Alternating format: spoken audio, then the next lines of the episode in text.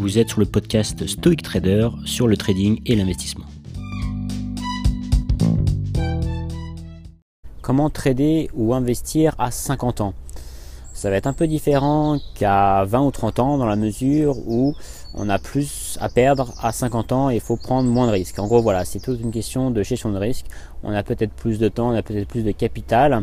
On se dit peut-être que justement, euh, maintenant à 50 ans, on a justement de l'argent pour trader, pour investir et on veut prendre plus de risques. Alors en général, ce qu'on dit, euh, ou ce qui se dit en investissement ou même en trading, euh, c'est qu'il faut allouer autant de pourcentage à des actifs non risqués que son âge. C'est-à-dire que si vous avez 30 ans par exemple, vous allez allouer 30% de votre capital ou de vos actifs financiers à des actifs non risqués, comme des obligations, des fonds euros en assurance vie. Euh, et à 50 ans, en l'occurrence, vous allez mettre 50% de vos actifs financiers dans des actifs non risqués. Donc euh, tout ce qui est obligations, euh, donc type fonds euros, voilà, des choses non risquées qui vous rapportent un peu. Et le reste, vous allez pouvoir le, mettre sur des actions ou des actifs plus risqués. Euh, donc vraiment, c'est ça c'est important de, bien avoir en tête, c'est que euh, plus on avance dans notre vie, moins on va prendre de risques.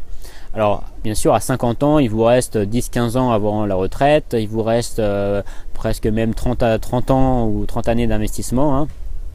Donc, c'est pas non plus la fin du monde, hein, vous avez encore beaucoup de temps, mais euh, il faut faire attention et prendre un peu moins de risques. Alors ça ne veut pas dire qu'en termes de montant, vous allez mettre moins d'euros, de volume ou de dollars.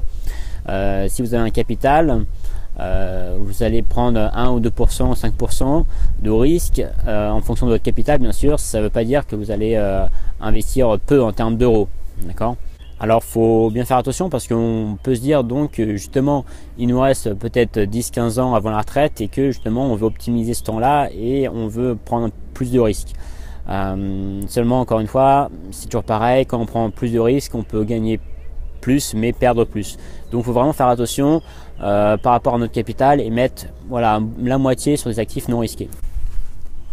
Ensuite, ce qui va changer aussi, c'est votre horizon de temps. Bien sûr, à 50 ans, vous n'avez pas le même horizon de temps qu'à 20 ou 30 ans. Euh, même si vous avez encore 10, euh, 15, même 20 euh, années devant vous. Donc il va falloir gérer ça aussi, c'est aussi en rapport avec la gestion du risque, et c'est pour ça qu'on dit que plus on avance dans l'âge, plus on va allouer du, du capital à des actifs non risqués.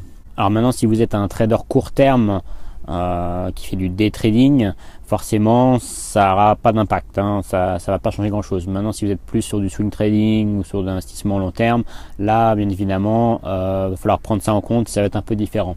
Ensuite par rapport aux stratégies de trading, euh, ça va pas changer grand chose en fait. Hein. Vous aurez la même stratégie hein, que vous ayez 20, 30, 40 ou 50 ans. Euh, ce qui va changer donc encore une fois c'est l'horizon de temps. Donc si c'est des stratégies en, en l'occurrence long terme, oui ça va changer mais ça va pas être radicalement différent. Surtout ce qui change encore une fois, c'est l'allocation en termes d'actifs risqués d'actifs non risqués. Voilà. Vous allez sécuriser vos gains au fur et à mesure sur des fonds euros, sur des fonds obligataires, au fur et à mesure que vous avancez dans la vie.